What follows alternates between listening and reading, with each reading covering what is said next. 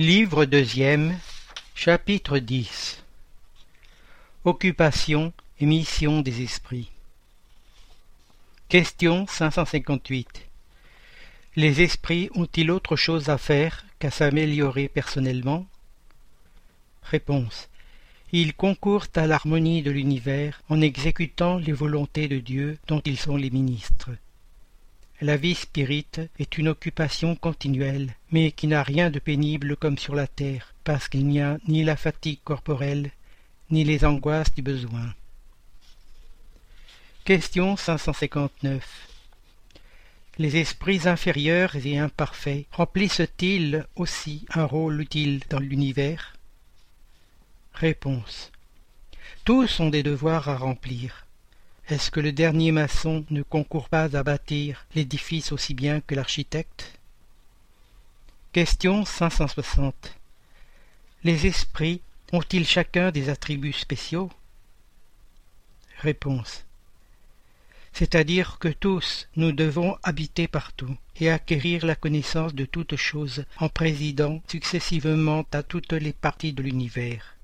Mais, comme il est dit dans l'Ecclésiaste, il y a un temps pour tout. Ainsi, tel accomplit aujourd'hui sa destinée en ce monde. Tel l'accomplira ou l'a accompli dans un autre temps sur la terre, dans l'eau, dans l'air, etc. Question 561 Les fonctions que remplissent les esprits dans l'ordre des choses sont-elles permanentes pour chacun et sont-elles dans les attributions exclusives de certaines classes? Réponse tous doivent parcourir les différents degrés de l'échelle pour se perfectionner. Dieu, qui est juste, n'a pu vouloir donner aux uns la science sans travail, tandis que d'autres ne l'acquièrent qu'avec peine. Commentaire De même, parmi les hommes, nul n'arrive au suprême degré d'habileté dans un art quelconque sans avoir puisé les connaissances nécessaires dans la pratique des parties les plus infimes de cet art. Question 562 Les esprits de l'ordre le plus élevé, n'ayant plus rien à acquérir, sont-ils dans un repos absolu, ou bien ont-ils aussi des occupations? Réponse. Que voudrais-tu qu'ils fissent pendant l'éternité? L'oisiveté éternelle serait un supplice éternel. Autre question. Quelle est la nature de leurs occupations? Réponse recevoir directement les ordres de Dieu, les transmettre dans tout l'univers et veiller à leur exécution. Question 563 Les occupations des esprits sont-elles incessantes? Réponse Incessantes, oui, si l'on entend que leur pensée est toujours active, car ils vivent par la pensée. Mais il ne faut pas assimiler les occupations des esprits aux occupations matérielles des hommes. Cette activité même est une jouissance par la conscience qu'ils ont d'être utiles. Autre question. Cela se conçoit pour les bons esprits, mais en est-il de même des esprits inférieurs? Réponse. Les esprits inférieurs ont des occupations appropriées à leur nature. Confiez-vous aux manœuvres et à l'ignorant les travaux de l'homme d'intelligence Question 564 Parmi les esprits, en est-il qui sont oisifs ou qui ne s'occupent d'aucune chose utile? Réponse Oui, mais cet état est temporaire et subordonné au développement de leur intelligence. Certes, il y en a, comme parmi les hommes, qui ne vivent que pour eux-mêmes, mais cette oisiveté leur pèse, et tôt ou tard le désir d'avancer leur fait éprouver le besoin de l'activité, et ils sont heureux de pouvoir se rendre utiles. Nous parlons des esprits arrivés au point d'avoir la conscience d'eux-mêmes et leur libre arbitre, car, à leur origine, ils sont comme des enfants qui viennent de naître et qui agissent plus par instinct que par une volonté déterminée. Question 565 Les esprits examinent-ils nos travaux d'art et s'y intéressent-ils? Réponse Ils examinent ce que peut prouver l'élévation des esprits et leur progrès. Question 566 Un esprit qui a eu une spécialité sur la terre, un peintre, un architecte par exemple, s'intéresse-t-il de préférence aux travaux qui ont fait l'objet de sa prédilection pendant sa vie? Réponse. Tout se confond dans un but général. S'il est bon, il s'y intéresse tout autant que cela lui permet de s'occuper d'aider les âmes à monter vers Dieu. Vous oubliez d'ailleurs qu'un esprit qui a pratiqué un art dans l'existence que vous lui connaissez peut en avoir pratiqué un autre dans une autre existence, car il faut qu'il sache tout pour être parfait. Ainsi, suivant son degré d'avancement, il peut n'y avoir pas de spécialité pour lui. C'est ce que j'entendais en disant que tout cela se confond dans un but général. Notez encore ceci. Ce qui est sublime pour vous dans votre monde arriéré n'est que de l'enfantillage auprès des mondes plus avancés. Comment voulez-vous que les esprits qui habitent ces mondes, où il existe des arts inconnus pour vous, admirent ce qui, pour eux, n'est qu'un ouvrage d'écolier? Je l'ai dit, ils examinent ce que peut prouver le progrès. Autre question. Nous concevons qu'il doit en être ainsi pour des esprits très avancés. Mais nous parlons des esprits plus vulgaires, et qui se sont point encore élevés au-dessus des idées terrestres. Réponse. Pour cela, c'est différent. Leur point de vue est plus borné, et ils peuvent admirer ce que vous admirez vous-même. Question 567.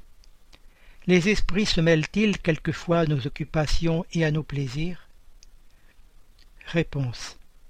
Les esprits vulgaires, comme tu le dis, oui. Ceux-là sont sans cesse autour de vous et prennent à ce que vous faites une part quelquefois très active selon leur nature. Et il le faut bien pour pousser les hommes dans les différents sentiers de la vie, exciter ou modérer leur passion. Commentaire. Les esprits s'occupent des choses de ce monde en raison de leur élévation ou de leur infériorité. Les esprits supérieurs ont sans doute la faculté de les considérer dans les plus petits détails, mais ils ne le font qu'autant que cela est utile au progrès. Les esprits inférieurs seuls y attachent une importance relative aux souvenirs qui sont encore présents à leur mémoire et aux idées matérielles qui ne sont point encore éteintes. Question 568 les esprits qui ont des missions à remplir les accomplissent-ils à l'état errant ou à l'état d'incarnation? Réponse. Ils peuvent en avoir dans l'un et l'autre état. Pour certains esprits errants, c'est une grande occupation.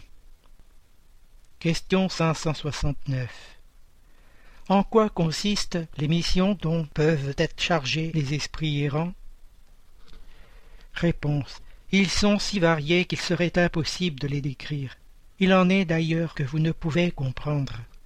Les esprits exécutent les volontés de Dieu, et vous ne pouvez pénétrer tous ses desseins. Commentaire. Les missions des esprits ont toujours le bien pour objet, soit comme esprit, soit comme homme. Ils sont chargés d'aider au progrès de l'humanité, des peuples ou des individus, dans un cercle d'idées plus ou moins large, plus ou moins spéciales, de préparer les voies pour certains événements, de veiller à l'accomplissement de certaines choses. Quelques-uns ont des missions plus restreintes et en quelque sorte personnelles ou tout à fait locales, comme d'assister les malades, les agonisants, les affligés, de veiller sur ceux dont ils deviennent les guides et les protecteurs, de les diriger par leurs conseils ou par les bonnes pensées qu'ils suggèrent on peut dire qu'il y a autant de genres de missions qu'il y a de sortes d'intérêts à surveiller, soit dans le monde physique, soit dans le monde moral. L'esprit avance selon la manière dont il accomplit sa tâche. Question 570 Les esprits pénètrent-ils toujours les desseins qu'ils sont chargés d'exécuter? Réponse Non, il y en a qui sont des instruments aveugles, mais d'autres savent très bien dans quel but ils agissent. Question 571 N'y a-t-il que les esprits élevés qui remplissent des missions? Réponse L'importance des missions est en rapport avec les capacités et les élévations de l'esprit. L'estafette qui porte une dépêche remplit aussi une mission, mais qui n'est pas celle du général. Question 572 La mission d'un esprit lui est-elle imposée ou dépend-elle de sa volonté? Réponse. Il la demande et il est heureux de l'obtenir. Autre question. La même mission peut-elle être demandée par plusieurs esprits? Réponse. Oui, il y a souvent plusieurs candidats, mais tous ne sont pas acceptés. Question 573 En quoi consiste la mission des esprits incarnés? Réponse Instruire les hommes, aider à leur avancement, améliorer leur institution par des moyens directs et matériels. Mais les missions sont plus ou moins générales et importantes. Celui qui cultive la terre accomplit une mission comme celui qui gouverne ou celui qui instruit. Tout s'enchaîne dans la nature. En même temps que l'esprit s'épure par l'incarnation, il concourt sous cette forme à l'accomplissement des vues de la Providence. Chacun a sa mission ici-bas, parce que chacun peut être utile quelque chose. Question 574 quelle peut être la mission des gens volontairement inutiles sur la terre? Réponse. Il y a effectivement des gens qui ne vivent que pour eux-mêmes et ne savent se rendre utiles à rien. Ce sont de pauvres êtres qu'il faut plaindre, car ils expiront cruellement leur inutilité volontaire, et leur châtiment commence souvent dès ici-bas par l'ennui et le dégoût de la vie. Autre question. Puisqu'ils avaient fait le choix, pourquoi ont-ils préféré une vie qui ne pouvait leur profiter à rien? Réponse. Parmi les esprits, il y a aussi des paresseux qui reculent devant une vie de labeur. Dieu les laisse faire. Ils comprendront plus tard, et à leur dépend les inconvénients de leur inutilité, et ils seront les premiers à demander de réparer le temps perdu. Peut-être aussi ont-ils choisi une vie plus utile, mais une fois à l'œuvre, ils reculent et se laissent entraîner aux suggestions des esprits qui les encouragent dans leur oisiveté. Question 575 Les occupations vulgaires nous semblent plutôt des devoirs que des missions proprement dites. La mission, selon l'idée attachée à ce mot, a un caractère d'importance moins exclusif et surtout moins personnel.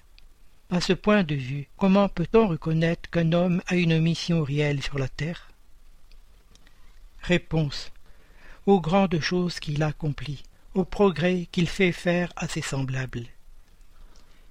Question 576. Les hommes qui ont une mission importante, y sont-ils prédestinés avant leur naissance et en ont-ils connaissance? Réponse. Quelquefois, oui mais le plus souvent ils l'ignorent.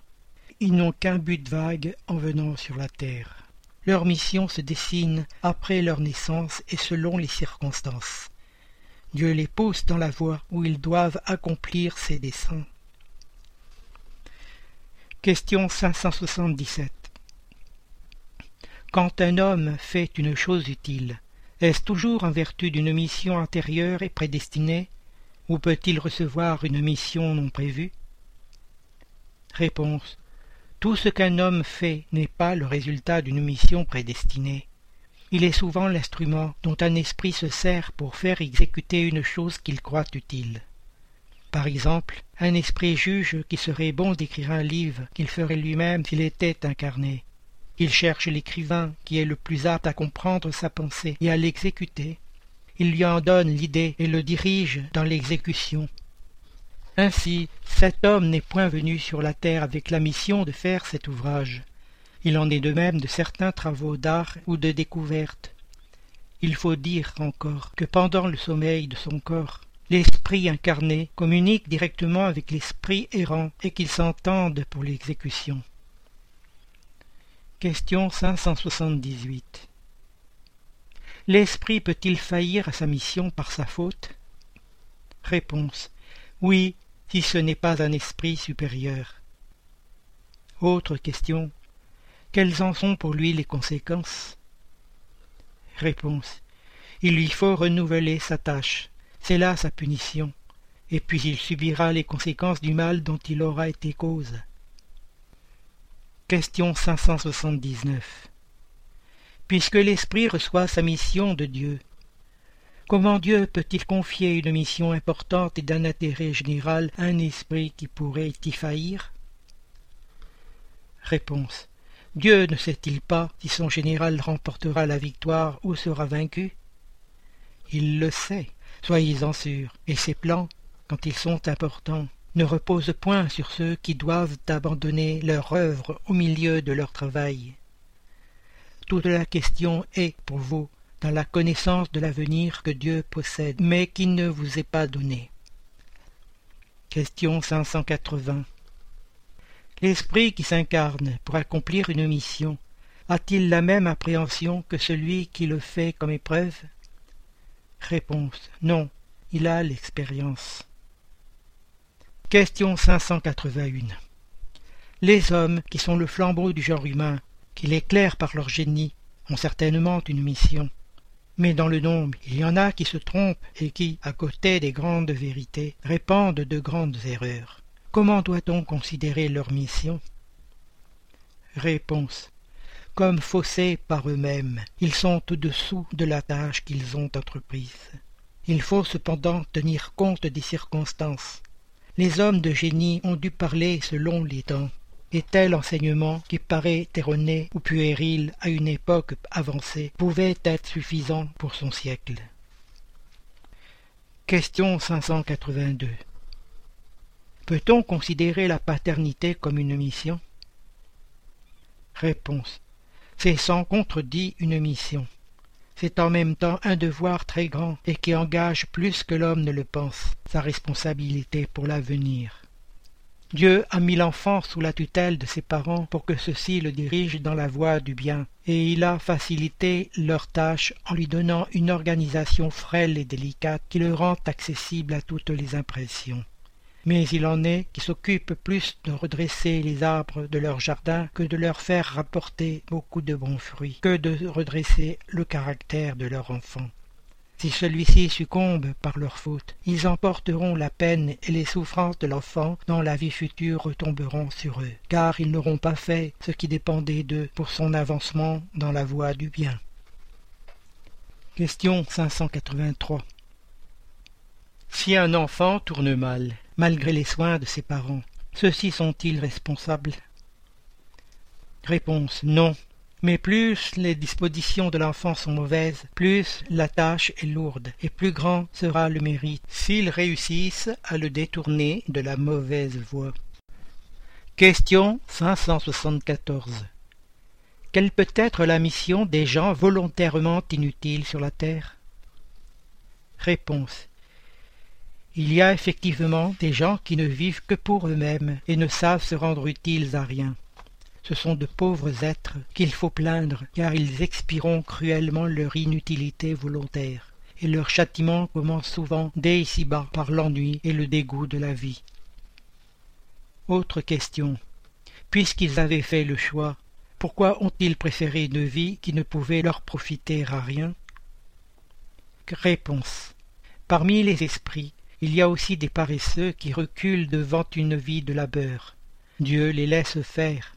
Ils comprendront plus tard, et à leur dépend les inconvénients de leur inutilité, et ils seront les premiers à demander de réparer le temps perdu.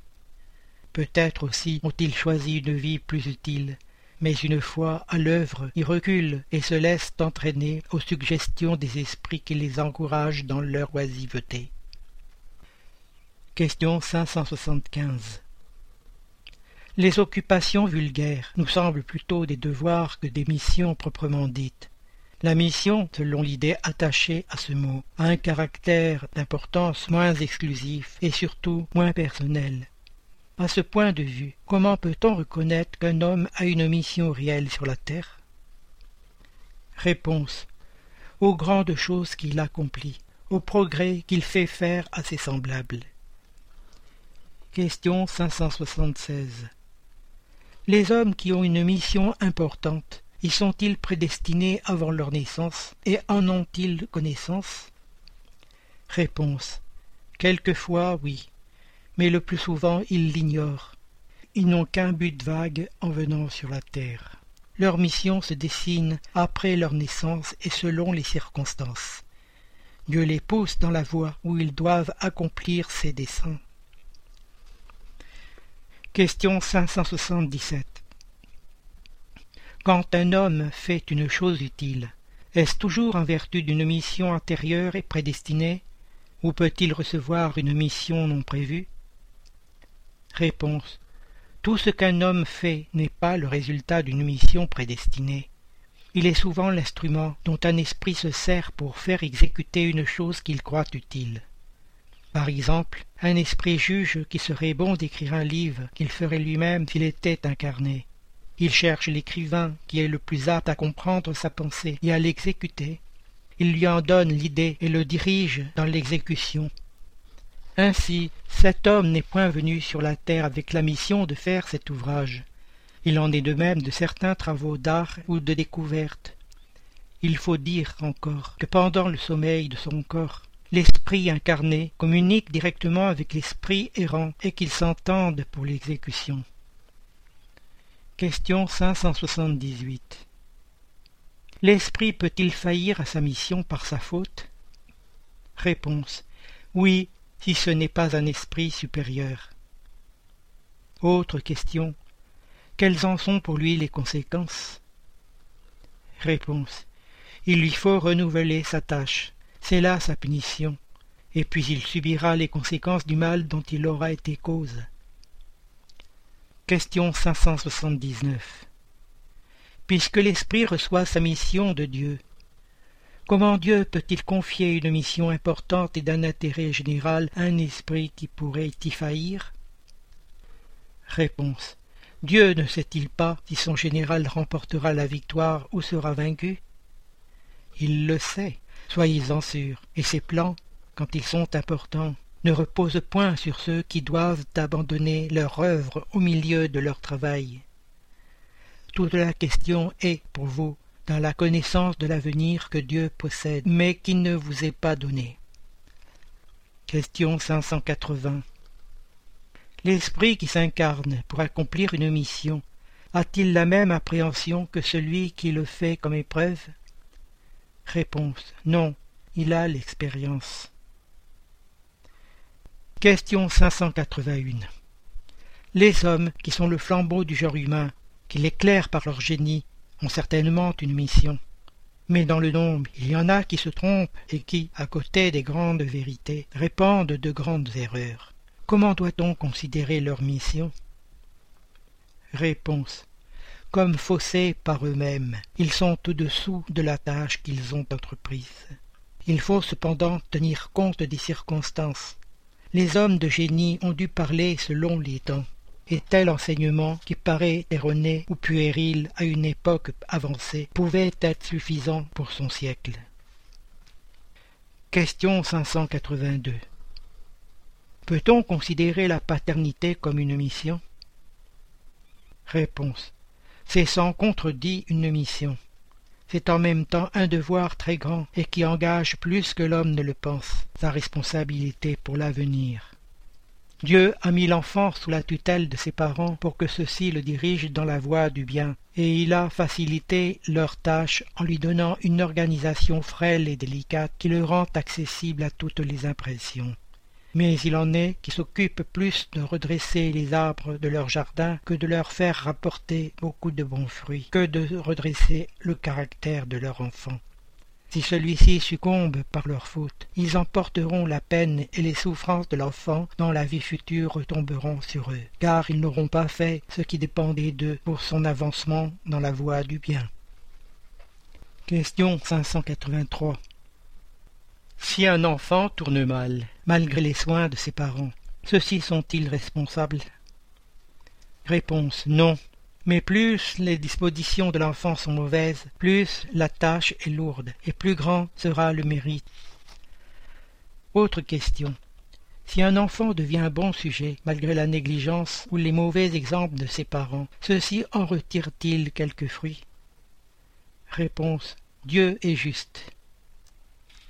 Question 584 Quelle peut être la nature de la mission du conquérant qui n'a en vue que de satisfaire son ambition et qui, pour atteindre ce but, ne recule devant aucune des calamités qu'il entraîne à sa suite? Réponse. Il n'est le plus souvent qu'un instrument dont Dieu se sert pour l'accomplissement de ses desseins, et ses calamités sont quelquefois un moyen de faire avancer un peuple plus vite. Autre question. Celui qui est l'instrument de ces calamités passagères est étranger au bien qui peut en résulter, puisqu'il ne s'était proposé qu'un but personnel. Néanmoins, profitera-t-il de ce bien? Réponse. Chacun est récompensé selon ses œuvres, le bien qu'il a voulu faire et la droiture de ses intentions. Commentaire. Les esprits incarnés ont des occupations inhérentes à leur existence corporelle à l'état errant ou de dématérialisation. Ces occupations sont proportionnées au degré de leur avancement. Les uns parcourent les mondes, s'instruisent et se préparent à une nouvelle incarnation.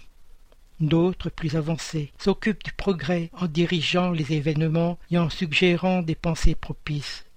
Ils assistent les hommes de génie qui concourent à l'avancement de l'humanité. D'autres s'incarnent avec une mission de progrès. D'autres prennent sous leur tutelle les individus, les familles, les réunions, les villes et les peuples dont ils sont les anges gardiens, les génies protecteurs et les esprits familiers. D'autres enfin président aux phénomènes de la nature dont ils sont les agents directs. Les esprits vulgaires se mêlent à nos occupations et à nos amusements. Les esprits impurs ou imparfaits attendent dans les souffrances et les angoisses le moment où il plaira à Dieu de leur procurer les moyens d'avancer. S'ils font le mal, c'est par dépit du bien dont ils ne peuvent encore jouir.